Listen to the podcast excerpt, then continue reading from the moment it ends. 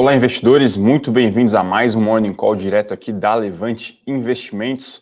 Hoje, terça-feira, dia 16 de agosto, estamos nos encaminhando já para essa segunda metade de agosto e, portanto, o último quadrimestre do ano, né? Encerrado agosto, teremos apenas mais setembro, outubro, novembro e dezembro. Uh, bom, muita coisa aconteceu da última semana para cá. Lembrando que nesse Morning Call a gente deixa para falar um pouco mais de cenário macroeconômico e fundamentos. É, muitos balanços corporativos também aí em vistas de sair ou que já foram divulgados. E a parte mais gráfica, mais técnica, a gente deixa para o mestre Henrico Cosolino. Bom, pessoal, é, mudanças significativas da última semana, desde quando a gente bateu o papo na última terça-feira, muito por conta dos dados de inflação. Né? Na última semana a gente comentou que esse seria o principal indicador a ser acompanhado, os indicadores vieram aí surpreendentes, surpreendentes para baixo. Né? É, hoje a gente já pode dizer que o mercado espera que a inflação já tenha praticamente atingido seu pico nos Estados Unidos. A gente teve divulgação inflação produtor, inflação consumidor, é, divulgados na última semana. Os dados vieram bem prospectivos e nessa talvez é, nesse é, cabo de guerra, vamos assim dizer, entre uh, aqueles que advogam mais pró-Fed, né, pró-autoridade monetária, de que a inflação ela vai ceder sem que isso cause uma, uma recessão muito profunda, ou aqueles um pouco mais céticos dizendo que não é possível conciliar essa, é, essas duas variáveis antagônicas. Enfim, a grande verdade é que, por hora, pelo menos até aí essa segunda metade, segunda metade de agosto, quem advoga pró-Fed tem, tem, tem ganhado mais dinheiro, né? ou seja, é, tem aí é, as suas alocações estão é, performando acima da média do mercado. Né? Fala aqui de aplicações mais de risco, tá, pessoal? Uh, Bitcoin, spreads de, de high yield contra high grade, enfim, ações de tecnologia, essas têm aí tido uma, uma performance relativa melhor, tá? Uh, por aqui também tivemos a divulgação do nosso dado de inflação na última terça-feira, inflação essa de julho, e o dado também veio bem prospectivo, bem encorajador. Tivemos uma deflação de 0,68. Enfim, a gente já sabe aí a morfologia desse, desse número, né, o porquê dele, as questões aí inerentes ao preço do combustível, que parte vem caindo agora por questões conjunturais de queda no petróleo no mercado internacional, mas parte por conta né, das políticas é, exclusivas para esse para esse elemento que ele é muito importante, muito muito pesado no nosso índice de inflação. Portanto tivemos aí uma, uma queda bem forte, é, embora ela tenha sido transferida em revisões para cima da inflação no ano que vem, mas o mercado é tático, né, pessoal? O mercado gostou do indicador, a gente vê aí é, uma, um movimento de alta em ações de tecnologia por aqui. É claro que a gente tem um mercado menos, menos pujante de tecnologia, mas é, as ações de e-commerce subindo bem, Via, Magalu, que até apresentaram alguns resultados não digo que positivos, mas bem piores, menos piores né, do que o esperado, enfim. É... Então o mercado tem se comportado dessa forma, bem pró-risco, né? É, mercado aí subiu praticamente reto dos 98 mil pontos, se a gente levar em consideração em Bovespa, até os 113 mil pontos, 15 mil pontos aí em 20, 25 sessões, né? Realmente um movimento bem, bem forte. É, mas ainda nos parece cedo, né? Não, não, a gente tem dúvida se esse movimento é sustentável, dado que a gente tem uma, uma, um processo eleitoral aí pela frente e algumas incertezas ainda envolvendo tanto crescimento quanto inflação, tanto aqui dentro quanto lá fora, né? É, a gente tem debatido muito aqui na Levante a questão da sustentabilidade do nosso crescimento. Em linhas gerais, nosso crescimento ele é muito acompanhado por commodity, né? A gente brinca aqui que o Brasil é uma grande fazenda, então, o Brasil é um exportador natural aí de, de, de, de água, né, via, via soja, é, tem lá uma mina né, com, com, a Vale, tem um pouco de petróleo, enfim, Suzano Clabin com a parte de celulose. Então, o Brasil é mais ou menos uma grande exportadora de commodities e, recentemente, esses preços têm se elevado. O câmbio tem, tem também aí ajudado as exportadoras com dólar elevado e isso tem carregado um pouco o nosso, nosso PIB. É, e, consequentemente, a nossa arrecadação também de impostos, né?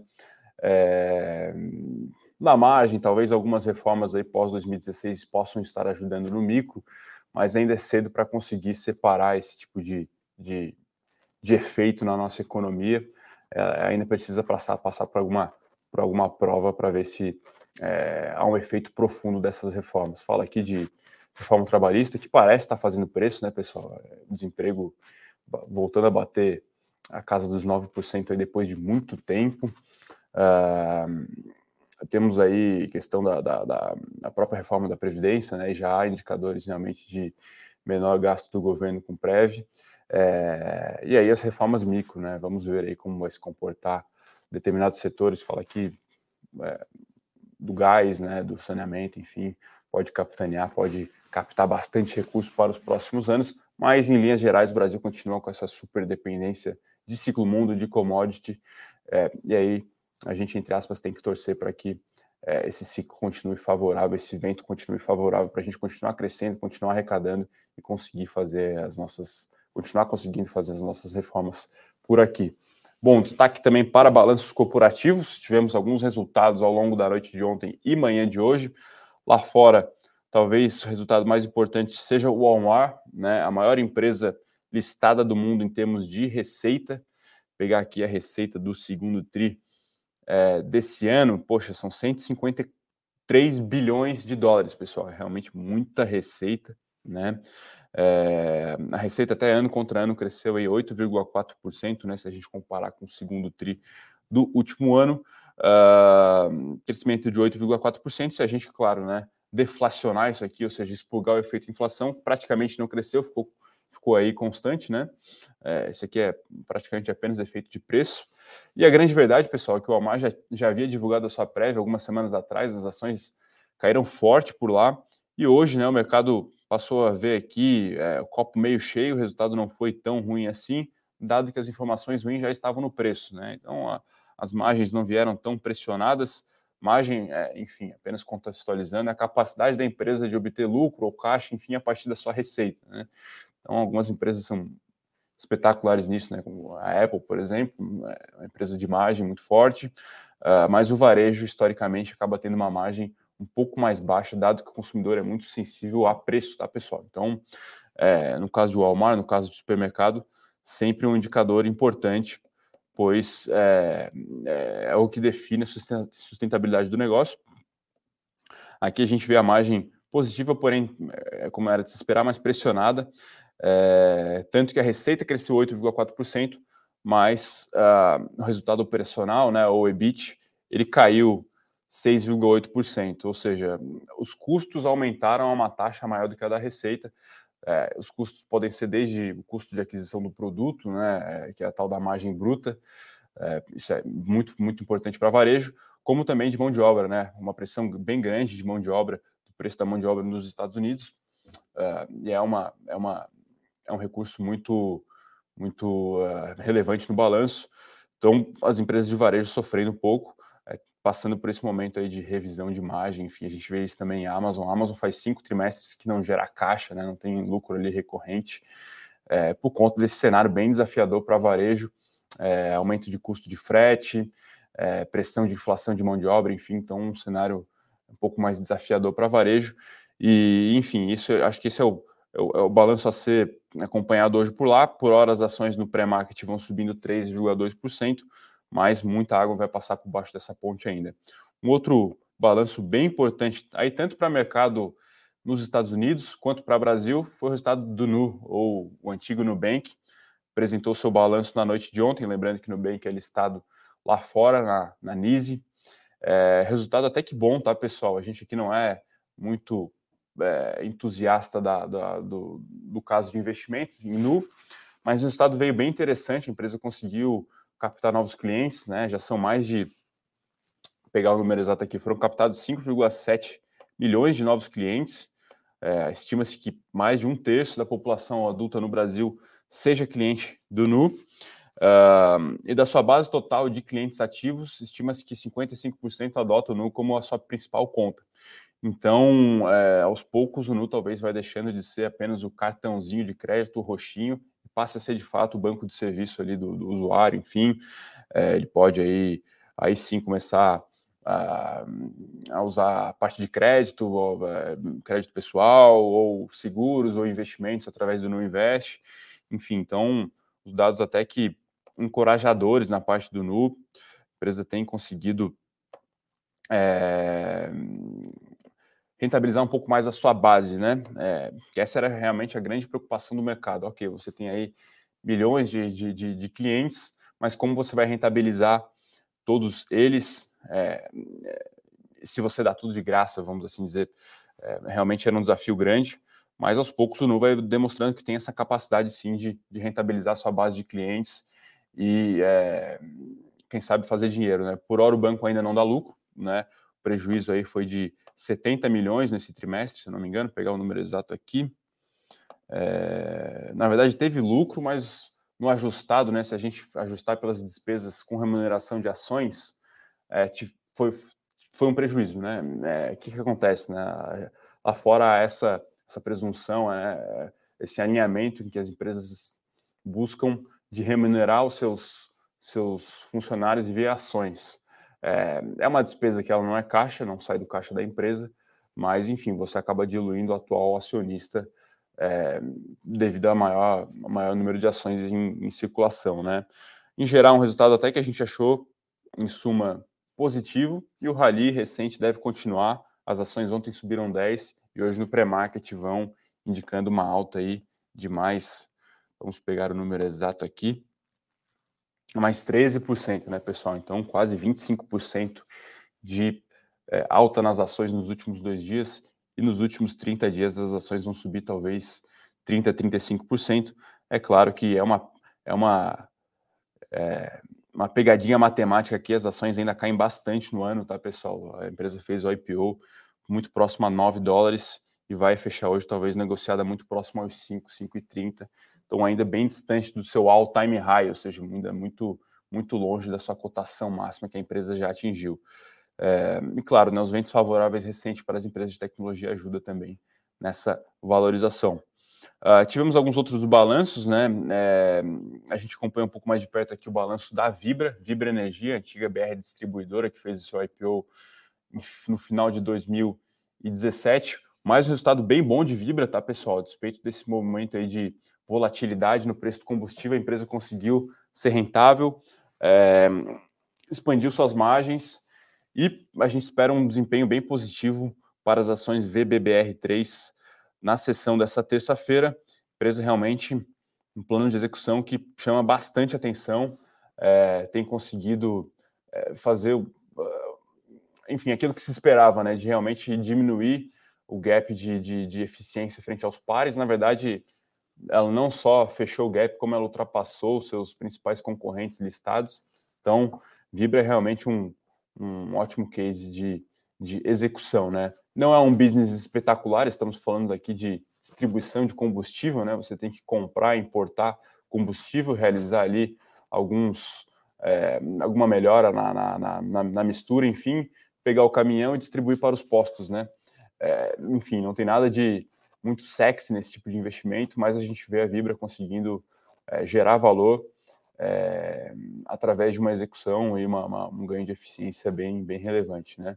Então, a gente espera um desempenho bem positivo de Vibra nessa terça-feira. Alguns outros balanços aí de empresas de capitalização menor, é, espaço laser, é, o pessoal acredita que, a, que as ações podem é, decolar hoje, né?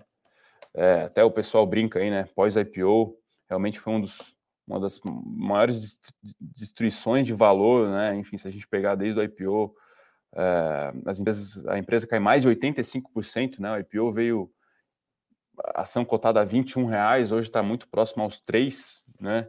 O pessoal até brinca, né? Que o balanço foi depilado, mas, é, enfim, foi mais uma das empresas pintadas de ouro na época da sua oferta. É, e depois de um tempo, o pessoal viu que realmente não é bem assim, que é um pouco mais complicado, que tem um cenário de competição bem acirrado, que depende muito de renda, né? É, enfim, você tem um substituto ali de métodos caseiros para depilação.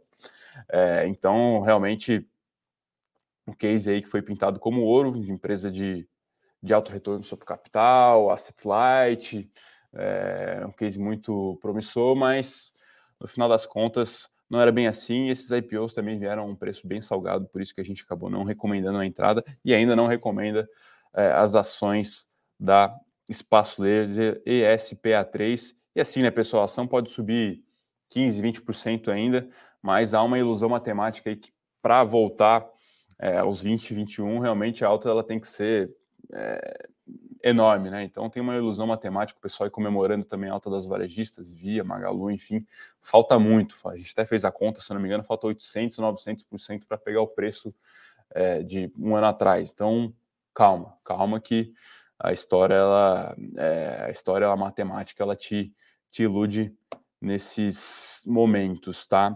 Mas em suma é isso, tá, pessoal? A gente tem está chegando aí no fim da temporada de resultados, ela se encerra essa semana. Nos Estados Unidos ainda teremos alguns balanços, dado que lá alguns períodos fiscais se encerram em julho e não em junho, como aqui.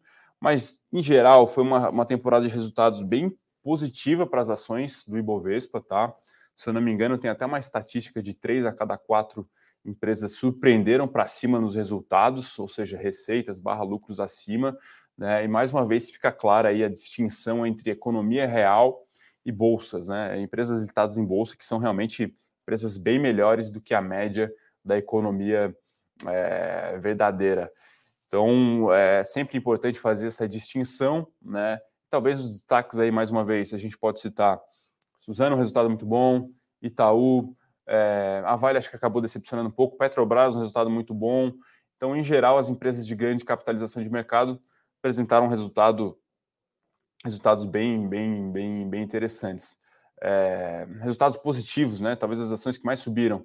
Via e Magalu, mas aqui novamente eu reforço é, a questão matemática, né? A alta nas ações ela é muito insuficiente ainda para para fazer as, as, ações recuperarem, principalmente quem está com preço médio lá em cima, preço médio do começo de ano.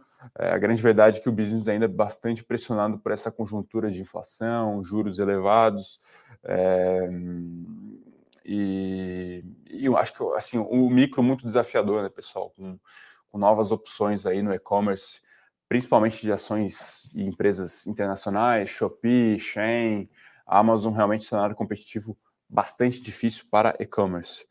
Bom, acho que podemos partir para as perguntas por aqui. O pessoal manda um bom dia, o Hamilton, o André Esté, que isso, hein? Pessoal de Floripa aí, mandando um bom dia, um abraço para todo mundo. Uh... Mais gente aqui mandando bom dia. O Patrick aqui pergunta do resultado de IRB. Poxa, é essa é uma das poucas ações que a gente não acompanha, tá, Patrick? Enfim, bastante tempo a gente já está praticamente restrito ali ao acompanhar IRB. É, talvez o grande último fato relevante que faça preços é a emissão das ações, né? É enfim, é um preço, é um preço até muito abaixo da cotação atual de mercado, né? É, enfim, momento aí de IRB bem, bem desafiador, até abrir alguns highlights ali, índice de sinistralidade nas alturas. IRB realmente é uma destruição de valor sem precedentes praticamente. A gente está de fora, continua de fora, não vê sinais nenhum de recuperação no fundamento. Então, a gente até acredita que caso você queira comprar alguma ação barata, né, e aqui falo até do indicador mais mais tradicional, é o P sobre VP, né, o preço sobre o valor patrimonial, a gente, enfim, indicaria você comprar alguma outra empresa da indústria, de repente, uma Randon, ou até, quem sabe, um Banco do Brasil, mas IRB, é, enfim, a gente continua de fora e vai continuar, porque realmente o case parece muito muito é, muito está sem fundamento, tá? Então seguimos de fora. O professor Sabino faz aula aqui. Bom dia, Almar. O que você acha, por favor? Olha, a gente gosta do case, tá? É... Enfim, é realmente uma empresa que mudou a realidade do varejo nos Estados Unidos. É, assim, ela tem uma vantagem competitiva enorme frente aos concorrentes de, de, de custo, né? Ela consegue ter alguma rentabilidade vendendo a um preço menor, e nesse setor isso é uma vantagem muito relevante, relevante dado que o consumidor é muito sensível a preço, tá? É, porém, a gente acha que os retornos das ações da Walmart vão ser cada vez mais módicos, razoáveis. É, enfim, o grande, a grande valorização já ficou no passado, o mercado já sabe que é uma empresa boa, ela vai continuar realizando seus programas de buyback, de recompra de ações. É, a gente não vê assim uma alta muito expressiva de Walmart, se, se, se tornou mais ou menos uma empresa de valor que vai entregar um retorno ajustado ao seu risco ali. É, e até a gente prefere alguns outros nomes caso é, o investidor prefira receber dividendos em dólar, tá? De repente uma Johnson, uma The Coca-Cola Company, um grande banco dos Estados Unidos, enfim, ou porque não uma empresa de, de, é, de tabaco também, acabam sendo empresas que pagam bastante dividendos, O Almar a gente gosta, mas é, não recomendo, nunca recomendou nas nossas carteiras internacionais por aqui, tá? Professor Sabino. O Rodrigo aqui pergunta se os vencimentos de opções que ocorrem essa semana pode mexer no desempenho do Ibovespa. Sim, mas mais para o final da semana, né? Quinta ou sexta-feira, é, teremos esse, esse lote vencendo. É, costuma sim ter alguma rolagem para setembro. A força comprada briga com a vendida, é, enfim, aquela, aquela briga de foice mesmo, principalmente no, no, no índice, nos grandes papéis, enfim, Vale, Petrobras, Itaú. É, mas em geral, acho que o peso ele é menor, tá, tá, Rodrigo? A liquidez das opções, esse mercado encolheu muito nos últimos trimestres, é, mas ficar de olho sim que pode, pode fazer preço é, na rolagem desse, desse vencimento, né? Enfim, a gente até já tem visto aí alguma, talvez alguma pressa nos vendidos em alguns papéis. Ontem subiu 26%, por exemplo, é, a M Dias Branco, né? É, enfim, vamos ver se, se é, algumas ações com, com com muita gente descoberta, enfim, vai ter algum movimento, mas eu diria que o peso ele é menor do que nos últimos trimestres por conta disso, tá? A Eduardo aqui comenta que uh, o PIB tem, tem aumento no preço para os valores. É, isso depende muito do setor, se, uh, enfim, as exportadoras elas acabam tendo essa questão de ter seus preços em dólar, né? Grãos, minério, petróleo, celulose, mas é, enfim, é, talvez para para o crescimento econômico, isso é isso talvez seja em alguma medida é, uma, uma, uma, verdade perversa, né? Talvez o controle de exportação ou o próprio controle de preços não seja o melhor caminho. Vi de alguns exemplos de países vizinhos, né? Que se você realmente é, escolhe não exportar para deixar o seu mercado interno consumindo, é, você acaba dando um tiro no pé no médio e no longo prazo, porque você tira realmente incentiva a produção, né? Então talvez você resolva o problema de um, dois, três meses, mas acaba realmente deixando essa economia completamente doente e improdutiva, tá? Então são realidades talvez infelizes, mas que, é, enfim, talvez outros mecanismos é, tenham uma resolução de longo prazo melhor, tá? Alexandre ou Alves, bom dia. E a Petrobras hoje? Pô, Alexandre, hoje não sei, né? Enfim, não tenho bola de cristal, é, mas o momento da, da empresa, do ponto de vista operacional, é, é incrível, assim. A gente admira muito o turnaround realizado nos últimos 5, 6 anos. Talvez tenha sido o maior case de, de turnaround no mundo recente, é, no mundo do investimento. É, mas, assim, é, ativo barato que deve continuar barato, tá? É, até, se eu não me engano, nos últimos 30 ou 40 dias as ações sobem, se eu não me engano, 30%, 40%, vai pagar, né, já está tá ex-dividendo esses seis reais por ação, é, mas a gente não tem coragem de colocar a mão, a gente acha que é um risco grande ali, a gente não sabe qual vai ser a política de preços a partir do ano que vem, é, e é um risco que a gente não está é, confortável em correr, a gente é muito diligente nessa parte, tá, pessoal? Se preocupa muito primeiro em preservar capital, primeiro em não perder dinheiro para depois ganhar.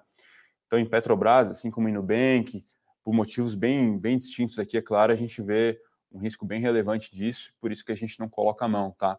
Mas do ponto de vista operacional, um trabalho muito bem feito recentemente. Claro que é, perpetuando talvez um legado de décadas aí de capacidade de exploração, principalmente na parte do pré-sal, enfim. Então é um case realmente muito, muito forte em Brasil. É... Mas para ser sócio nesse momento, a gente, a gente não tem a visibilidade que gostaria, tá? Então, é... e claro, né, o desempenho hoje vai depender muito da cotação do petróleo. Até pegar aqui, a gente pode ver quanto que negociou o Brent, né? Ontem a gente começou o dia com uma queda forte no Brent, com a preocupação do crescimento chinês. Hoje o Brent aqui uh, Vamos ver. Brent. Brent aqui em 55 dólares o barril. É, enfim, ainda um pouco longe de apagar as perdas de ontem, um pouco abaixo daquela, daquele patamar psicológico dos 100 o barril, né? mas de qualquer forma ainda é um nível muito alto. É, enfim, a empresa continua praticamente imprimindo dinheiro, uma velocidade absurda contando com esse, com esse Brent acima dos 80, principalmente, que é uma outra métrica, uma outra faixa de preço importante, com o dólar nesse nível, tá? Então, operacionalmente, ainda é um momento bom para as empresas de petróleo, não só para a Petrobras, como para a 3R, como para a PetroRio também, tá? Uh, a Eduarda aqui pergunta: o varejo estando ruim, preocupante, por que, que via subiu tanto é, ontem? Eu acho que é uma conjuntura tanto do pós-balanço com essa questão macro, tá, Eduardo? O mercado ele é muito tático e opera é, macroeconomia nas ações, tá? O que, eu quero dizer com isso? Como a inflação ela veio abaixo do esperado, há uma, um sentimento de que os bancos centrais estão é, vão precisar subir menos juros, vão, vão precisar manter os juros em patamares menos elevados ou por menos tempo, enfim, isso acaba sendo benéfico para as ações de tecnologia ou de e-commerce aqui no Brasil, tá? E no micro, um resultado, né, um balanço menos pior do que esperado. Ainda tem muita pressão é, de margens, de crescimento, enfim, mas o resultado é, foi um, um pouco menos pior que esperado. E aqui, novamente, eu lembro que as ações estão caindo muito ainda, então há uma, um pouco de ilusão matemática nessa questão. É, no, em um ano aqui, as ações caem é, 65%, né? Então, ainda é bem distante de, de, de recuperar as suas perdas, né, para voltar para o 10, a ação precisa multiplicar por três ou quatro vezes. Então é, é um caminho grande ainda para a via, tanto no micro quanto no macro, para que a empresa consiga alçar voos maiores aí é, na bolsa, né? O Alfredo aqui pergunta do balanço do Banco Inter, saiu ontem, na verdade saiu ontem de noite, a gente não teve tempo de abrir ainda, a gente acabou é, concentrando os nossos esforços em Nubank, mas vai ser um case aí para a gente acompanhar hoje também, né? Lembrando que as ações agora negociadas lá fora, né? Mas a gente tem um BDR aqui também para acompanhar, tá? Mas confesso que ainda não olhei os números no detalhe, tá, Alfredo? Uh, o Fabiano aqui pergunta de Vale, né? Vale 3. Olha, a gente está fora é, em algumas carteiras. Eu, particularmente na Asset, não tenho recomendado a, a alocação em Vale, muito por conta do, do, do a questão de China, né? É, enfim, Vale acaba sendo. Para você investir em Vale, tem que olhar para a China, tem que olhar para a saúde da economia chinesa, para a questão da, da aceleração é, da economia por lá, dado a relevância né, da economia, desculpa, da relevância do setor de properties, propriedades, construção civil, enfim, no PIB. É, há sinais claros de desaceleração, isso é muito preocupante. É, e assim, acho que Vale tem, tem refletido um pouco esse risco, tá?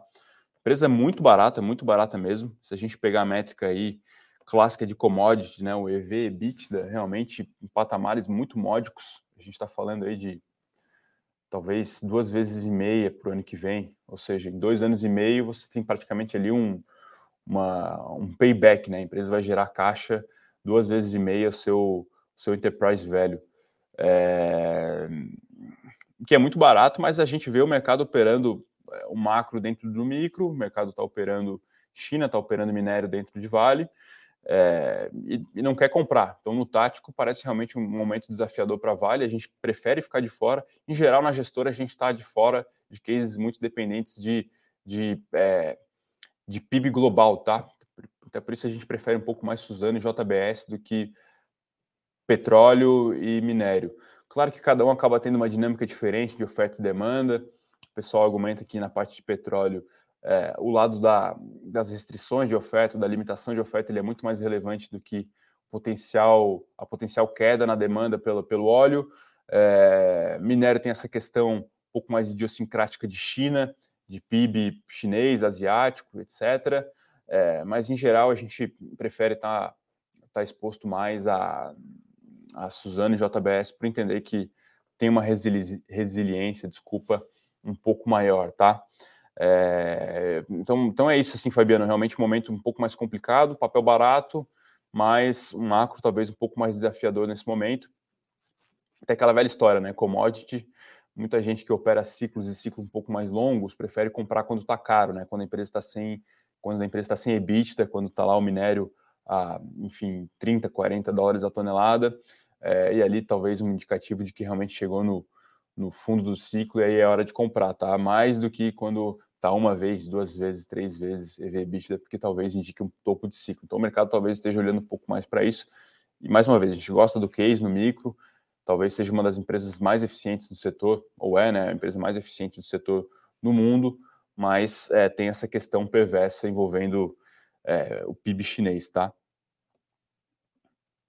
Paulo aqui comenta que espaço laser é mais uma fake tech. É, Paulo, tivemos algumas nos últimos anos aí, enfim, espaço laser, é, caso de enjoei também, um caso bem complicado. Tivemos alguns, alguns IPOs aí, até alguém utilizou o termo aqui, IPOs cabeludos, né? Enfim, a gente entrou em, foi bem seletivo aqui nas ofertas, acabamos entrando em Unifique, é, em Pets, em um outro case que a gente acabou entrando, mas em linhas gerais a gente foi bem seletivo porque estava um pouco oba-oba, vai. O Ricardo aqui comenta que o resultado de Inter veio melhor do que o de Nu em muitos aspectos. É, vamos, a gente vai comparar aqui, tá? O que nos deixa um pouco encucado é que Nubank está aí quatro vezes preço sobre valor patrimonial e Inter, se eu não me engano, está uma vez, uma vez e uma vez e meia, talvez, não sei, não sei esse número de cabeça, mas a gente vê um prêmio bem, bem, bem alto de Nubank frente à Inter. É, cabe analisar se faz sentido ou não, né? Claro, Nubank tem aí avançado para outros mercados, Colômbia, México, é, parece ter de fato uma, um, um, efeito rede um pouco mais agressivo, um pouco mais um pouco mais claro, né? Enfim, é, realmente crescimento bem, bem, bem robusto, né? Por 5,7 milhões de adições no trimestre, isso é muito forte, sem sinal de desacelerar. Mas assim, a gente tem um pouco de dúvida se é, se vale esse prêmio todo, né? Lembrando que o próprio investimento em Banco Inter e Nubank ele ainda é uma aposta, né? Enfim, é, você paga uma vez o valor patrimonial Inter, mas não tem ROI, né? O pessoal comentou aí, o lucro foi 30 milhões. Isso não é nada de lucro, né, pessoal? Não tem ROI. É, ao contrário de um Banco do Brasil que tem 0,8 preço sobre valor patrimonial, mas ROI de 15, 16, 17, o Itaú 20, 21, com PVP 1,8, enfim. Então você consegue ter um pouco mais de clareza ali entre preço e valor.